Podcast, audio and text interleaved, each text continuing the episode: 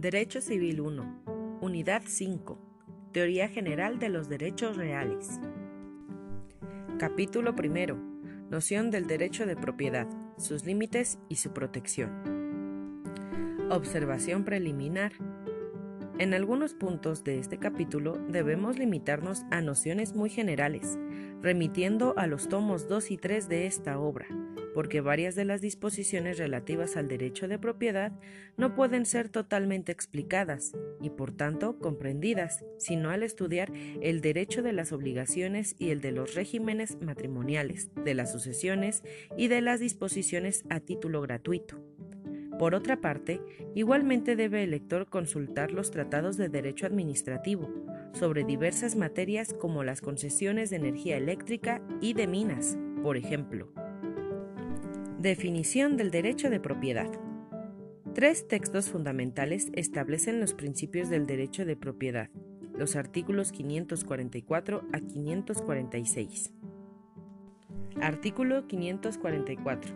La propiedad es el derecho de gozar y disponer de las cosas del modo más absoluto, con tal de que no se haga de ellas un uso prohibido por las leyes y reglamentos.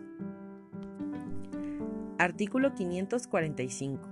Nadie puede ser obligado a ceder su propiedad a no ser por causa de utilidad pública y previa justa indemnización. Artículo 546. La propiedad de una cosa, mueble o inmueble, da derecho sobre todo lo que produce o aumenta natural o artificialmente. Basados en estos artículos, podemos definir la propiedad diciendo que es el derecho real tipo en virtud del cual en un medio social dado y en el seno de una organización jurídica determinada, una persona tiene la prerrogativa legal de apropiarse por medio de actos materiales o jurídicos toda la utilidad inherente a una cosa mueble o inmueble. Oposición en cuanto a la naturaleza específica de la propiedad entre la tesis de la propiedad derecho y la tesis de la propiedad función social. La anterior definición resuelve la cuestión de la naturaleza específica de la propiedad. Es un derecho destinado a ejercitarse en un medio social dado y en el seno de una organización jurídica determinada, por lo demás, tal fue el pensamiento de los redactores del Código Civil al declarar en el artículo 544 que el derecho de la propiedad autoriza el disfrute y disposición de las cosas de la manera más absoluta dentro de los límites de las leyes y reglamentos. Son pretextos de que para la doctrina clásica el derecho de propiedad es un derecho absoluto, una tesis reciente ha tratado de sustituir el concepto de la propiedad derecho por el de la propiedad función social. Desgraciadamente, para esta tesis, el concepto por ella sostenido no encuadra con el sistema jurídico del Código Civil, el cual manifiestamente considera la propiedad como un derecho, pero dicha tesis se basa en un postulado inexacto, ya que la doctrina francesa clásica nunca ha considerado a la propiedad como un derecho absoluto, según podrá advertirse de lo dicho a continuación.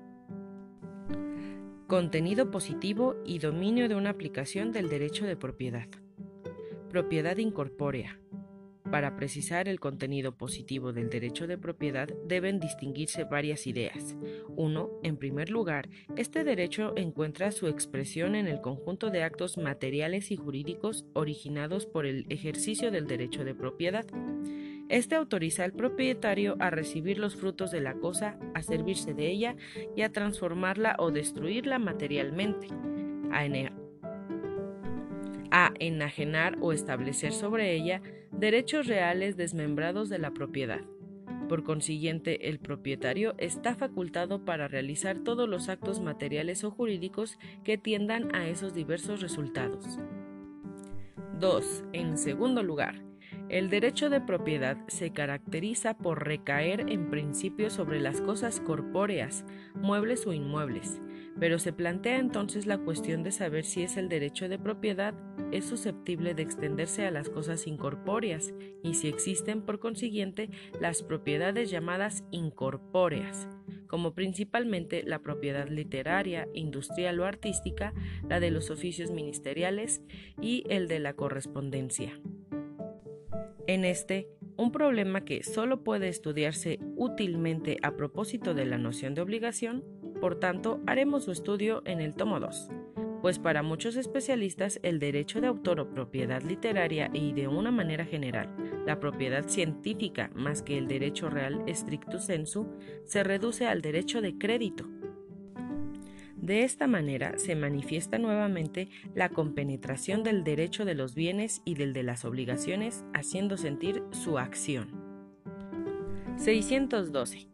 Contenido pasivo del derecho de propiedad, es decir, obligaciones reales o propter rem, inherentes al derecho de propiedad. Tipos de estas obligaciones, deslinde, cercado y de una manera general, las obligaciones entre propietarios vecinos o copropietarios.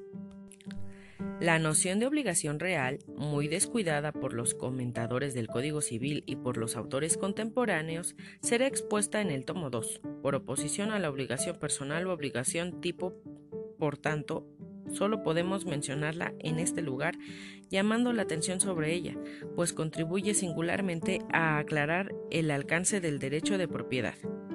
En efecto, en el derecho civil francés actual existen con el nombre de obligaciones reales o propter rem, obligaciones que son absolutamente distintas por una parte a las obligaciones personales u obligaciones propiamente dichas, y por otra a los derechos reales principalmente a las servidumbres.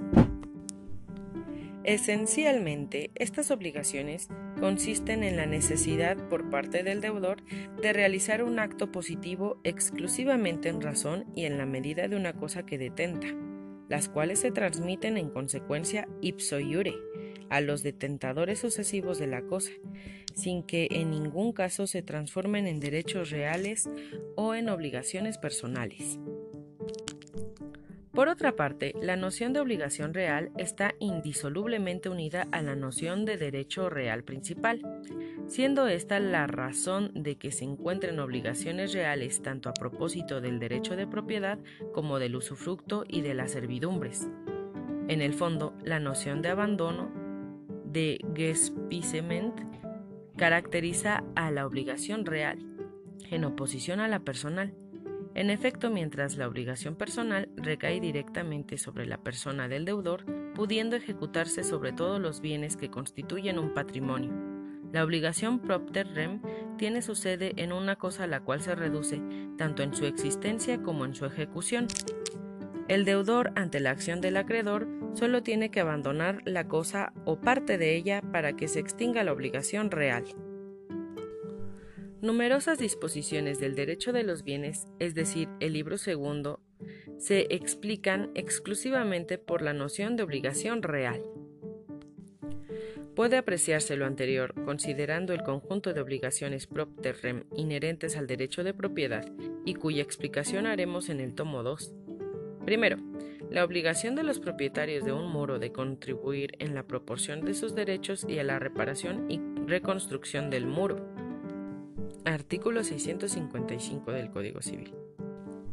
La realidad de esta obligación es indiscutible, puesto que el artículo 656 declara todo copropietario de una pared medianera puede excusarse de contribuir a los gastos de reparación y construcción abandonando el derecho de medianería, siempre que el muro medianero no sostenga un edificio de su propiedad. Segundo, la obligación que tienen los vecinos de contribuir a la construcción y reparación de las cercas que separen sus casas, patios y jardines en las ciudades y barrios. Artículo 663. Es indudable que en este caso puede aplicarse el principio de abandono consagrado por el artículo 656. 3. La obligación de los copropietarios de una casa cuya propiedad esté dividida por pisos, de contribuir a su reparación y construcción en las condiciones fijadas por el artículo 664, salvo título en contrario y el derecho de abandono. 4. La obligación que tienen los copropietarios de una cerca medianera de conservar la costa común, con la posibilidad de sustraerse a esa obligación renunciado a la medianería, a menos que se trate de una zanja que en forma habitual sirva para el desagüe Quinto, la obligación del propietario de un seto vivo de arrancar los árboles medianeros, a solicitud del otro copropietario. Artículo 670. Sexto, la obligación para el vecino de arrancar o reducir a la altura legal los árboles, arbustos y arbolillos no sembrados a la distancia legal. Artículo 672. Séptima la obligación de los vecinos de cortar las ramas que se extienden sobre la propiedad de su vecino. Artículo 673. Sobre la noción de obligación real o propter rem, véase nuestro suplemento. Oportunamente nos referiremos a las obligaciones inherentes al usufructo y a las servidumbres. Límites del derecho de propiedad. Numerosas limitaciones que aumentan todos los días se han establecido al derecho de propiedad. En efecto, el Estado continuamente establece obstáculos para el ejercicio integral del derecho de propiedad. 1. Limitaciones derivadas de los derechos del Estado respecto a la propiedad privada establecidas por las disposiciones del derecho público. Numerosas son estas disposiciones. Nos limitaremos a mencionar las siguientes. A la expropiación por causa de utilidad pública, la cual, en ciertos aspectos, por su reglamentación, es una forma de proteger la propiedad, pero que constituye el signo eminente de los derechos superiores del Estado ante la propiedad privada. B. La legislación sobre las minas del 9 de septiembre de 1919 y la relativa al aprovechamiento de la energía eléctrica del 16 de octubre de 1919 ante estas leyes no es exacto decir, no obstante, lo dispuesto por el artículo 552, que la propiedad del suelo implique la de la superficie y la del subsuelo, demostrando esto hasta la evidencia los derechos que el Estado se arroga sobre las concesiones de minas y de caídas de agua. Es cierto que, así como en el artículo 544 a propósito de la definición de la propiedad, el legislador del Código Civil previo esta situación en la parte final del artículo 552. La propiedad del suelo comprende la de la superficie y la del subsuelo. El propietario puede hacer en la superficie todas las plantaciones y obras que crea convenientes con las excepciones establecidas en el título de las servidumbres. Puede hacer en el subsuelo todos los trabajos y excavaciones que juzgue oportunos, y sacar de ellos cuantos productos puedan darle con la sujeción siempre a las modificaciones establecidas en las leyes y reglamentos de minas y policía. C. Limitaciones constituidas por las servidumbres legales o derivadas de la situación de los lugares. D.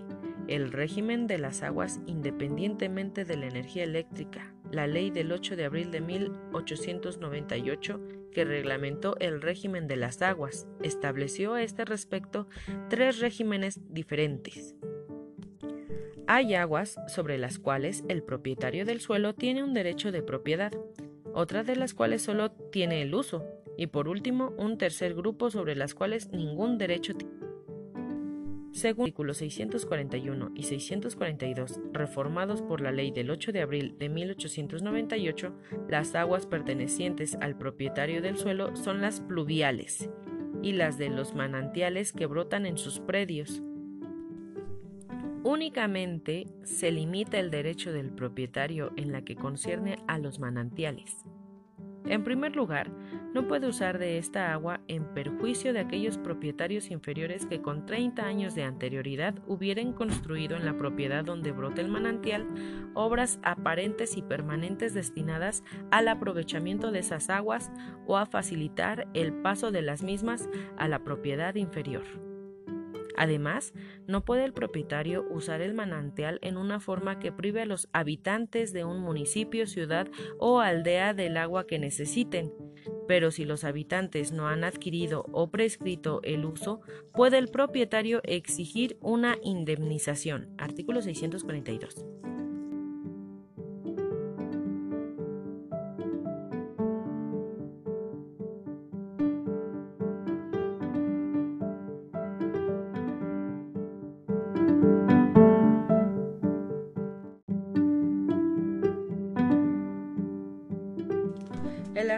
1643 agrega, si a la salida del predio donde surgen forman las aguas del manantial una corriente que reúna las características de aguas públicas y corrientes, no puede el propietario desviarlas de su curso natural en perjuicio de los usuarios inferiores. El significado de esta redacción debida a la ley del 8 de abril de 1898, aparece si se relaciona con el artículo 642 que establece el siguiente principio. La persona en cuya propiedad brote un manantial puede usar a voluntad de sus aguas, pero dentro de los límites de su propiedad y para las necesidades de ésta. Prácticamente estos artículos nos dicen que tenemos el derecho de uso, pero no el de usufructo ni un derecho de propiedad. Tampoco poder lucrar con esto. Continúo con la lectura. Pasamos a las aguas sobre las cuales los propietarios únicamente tienen el uso. Estas son las aguas corrientes que formen riachuelos, es decir, que no son inavegables ni flotantes, o únicamente flotables para transportar troncos de árboles. El artículo 644 declara a este respecto. El propietario de la finca por cuyos márgenes pase agua corriente que no sea de la que declara dependencia del dominio público, el artículo 538, en el título de la distinción de bienes, puede servirse de ella para regar sus propiedades. Aquel cuya propiedad atraviese el agua puede también aprovecharla en el espacio que recorre, pero con la obligación de devolverla a su curso natural al salir de su predio. 2. Las aguas sobre las cuales no tienen ningún derecho los propietarios ribereños, salvo las concesiones hechas por el Estado, son las de los ríos navegables o flotantes. El artículo 645 consagra el derecho superior del Estado sobre las aguas. Según este artículo, si se promueven cuestiones entre los propietarios a los cuales pueden ser útiles, los tribunales al fallar deben conciliar el interés de la agricultura con el respeto debido a la propiedad y en todo caso deben observarse los reglamentos particulares y locales que hagan referencia al curso y uso de las aguas. Antigua, los derechos de libre pasto y de cañada limitaban a los propietarios en cuanto al derecho de cercar sus propiedades, pero ya no en la actualidad. Artículos 647 y 648. Y este fue el punto 1 de limitaciones derivadas de los derechos de Estado respecto a la propiedad privada establecidas por disposiciones del derecho público. A continuación, segundo punto, que es limitaciones al derecho de propiedad resultantes de los principios generales del derecho privado. En este dominio encontraremos dos grandes categorías de limitaciones, que erróneamente se confunden bajo el nombre de abuso de los derechos. En realidad, el abuso del derecho, que estudiaremos en el tomo 2 a propósito de la responsabilidad, es una noción particular que demuestra esencialmente que el derecho de propiedad no puede ser absoluto. El abuso del derecho o ejercicio de un derecho aunque sea el de propiedad sin utilidad para titular y con fines esencialmente nocivos, tiene por efecto hacer incurrir en daños y perjuicios. Pero al lado del abuso de los derechos existen límites necesarios al ejercicio de los mismos.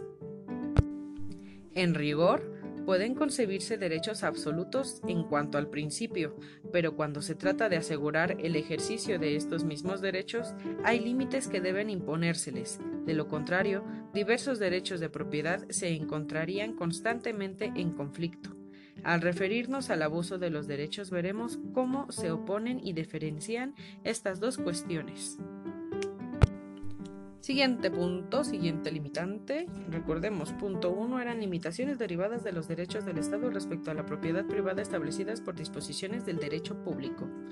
El punto 2 lo acabamos de leer, que fueron limitaciones al derecho de propiedad resultantes de los principios generales del derecho privado. Y siguiente punto, número 3, limitaciones derivadas de las cláusulas de inalienibilidad.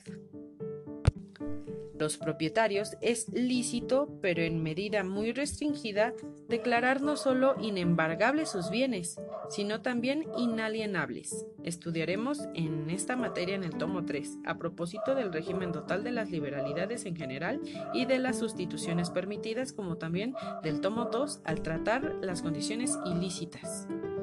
Lo siento, están, está así explicada la antología. Yo le estoy dando una lectura, trato de ser objetiva, pero sí llega a chocar un poco de, oye, estoy leyendo una antología, no el libro completo, pero continuaré leyendo. Siguiente punto. 614. Noción de copropiedad. Noción de copropiedad.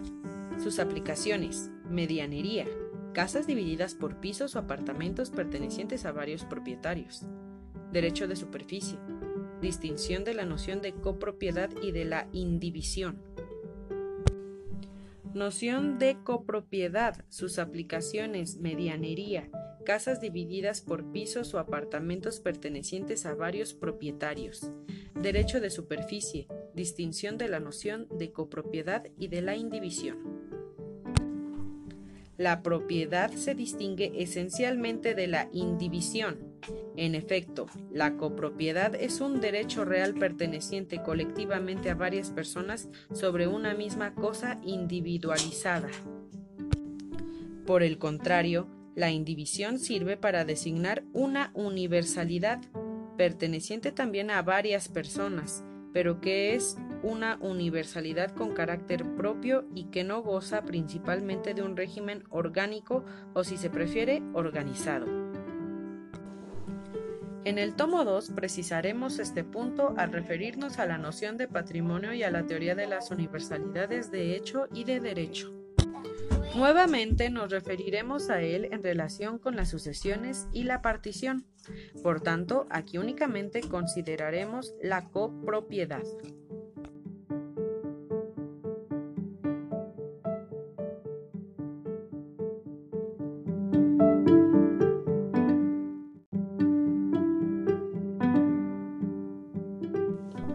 La copropiedad es una modalidad del derecho de propiedad, debido a la pluralidad de sujetos para un mismo objeto, a semejanza de la solidaridad e indivisibilidad, las cuales son modalidades de las obligaciones, debidas a la pluralidad de sujetos ante la unidad de la obligación. Los redactores del Código de Napoleón siguieron en esta materia un método muy estimado por ellos. Consagraron una noción fundamental bajo la forma de una aplicación particular de la misma, en textos también particulares y especiales en sí mismos. Analizaremos estos textos, pero indicaremos antes que su naturaleza específica es diferente. propiedad es susceptible de una duración indefinida o perpetua, en tanto que la indivisión es esencialmente provisional, encontrándose traducida por el artículo 815 del Código Civil. Esto comprende, imponiéndose la copropiedad como una simple manera de ser del derecho de propiedad y postula al mismo título la eventualidad de una duración indefinida independiente en absoluto de la regla establecida por el artículo 815 del Código Civil. En este punto interviene una concepción del derecho de propiedad que ha pasado inadvertida por mucho tiempo, aunque no ha sido desconocida, mucho se ha contado con la unidad de fisionomía del derecho de propiedad, viendo sobre todo su expresión en la exclusividad de las facultades del propietario sobre las cosas de su propiedad.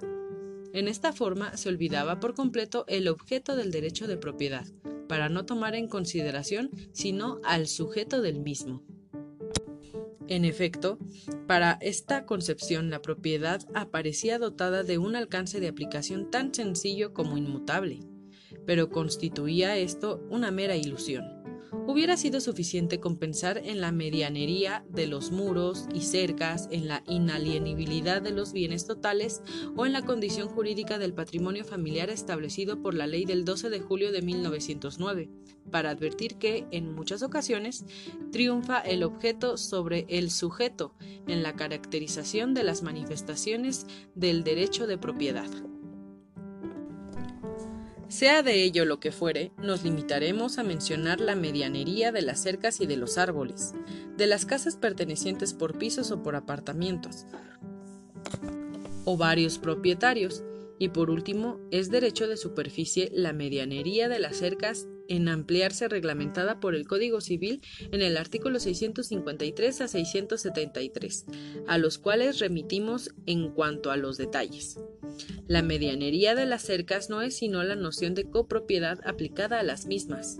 El artículo 653 consagra el principio en las ciudades y en los campos. Toda pared que sirva de separación entre edificios en toda su medianería o entre patios y jardines y aún entre cercados en los campos se presume medianería si no hay título ni señas que pruebe lo contrario.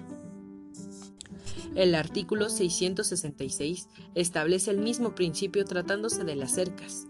Los artículos siguientes precisan los derechos y obligaciones de los copropietarios del moro medianero mientras el código solo dedicó un artículo, el 644, al deslinde. Hizo toda clase de explicaciones sobre la medianería. Por nuestra parte, únicamente señalaremos la consagración por el código con motivo de esta materia de la noción de obligación real. En los artículos 655, 656 667, el código pone a cargo de los diversos copropietarios los gestos de conservación y reparación de los muros medianeros y de los cercados en general, pero agrega que los propietarios pueden liberarse de esta obligación renunciando a la medianería. El artículo 664, al cual remitimos, se refiere a la división de casa por piso o por apartamentos entre varias personas. Dicho artículo establece las obligaciones a cargo de los diversos propietarios. En la práctica, esta reglamentación convencional de copropiedad, además de las diversas aplicaciones de la noción de copropiedad, debe mencionarse el derecho de superficie, mejor dicho, la situación jurídica resultante para los inmuebles del derecho de superficie.